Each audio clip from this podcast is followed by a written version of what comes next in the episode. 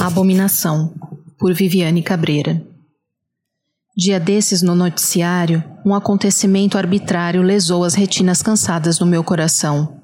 Pessoas desesperadas revirando lixão em busca de alimento que pudesse vir a ser sustento nos lares devastados pelo desemprego e fome acentuados, causados por uma política que visa a supremacia, que quer praticar a eugenia, exterminando os negros pobres e miseráveis, para que os ricos mantenham seus privilégios inalienáveis.